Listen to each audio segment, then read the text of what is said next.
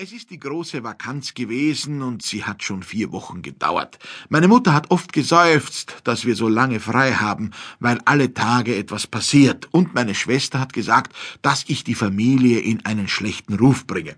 Da ist einmal der Lehrer Wagner zu uns auf Besuch gekommen. Er kommt öfter, weil meine Mutter so viel vom Obst versteht und er kann sich mit ihr unterhalten.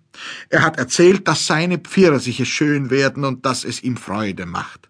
Und dann hat er auch gesagt, dass die Volksschule in zwei Tagen schon wieder angeht und seine Vakanz vorbei ist.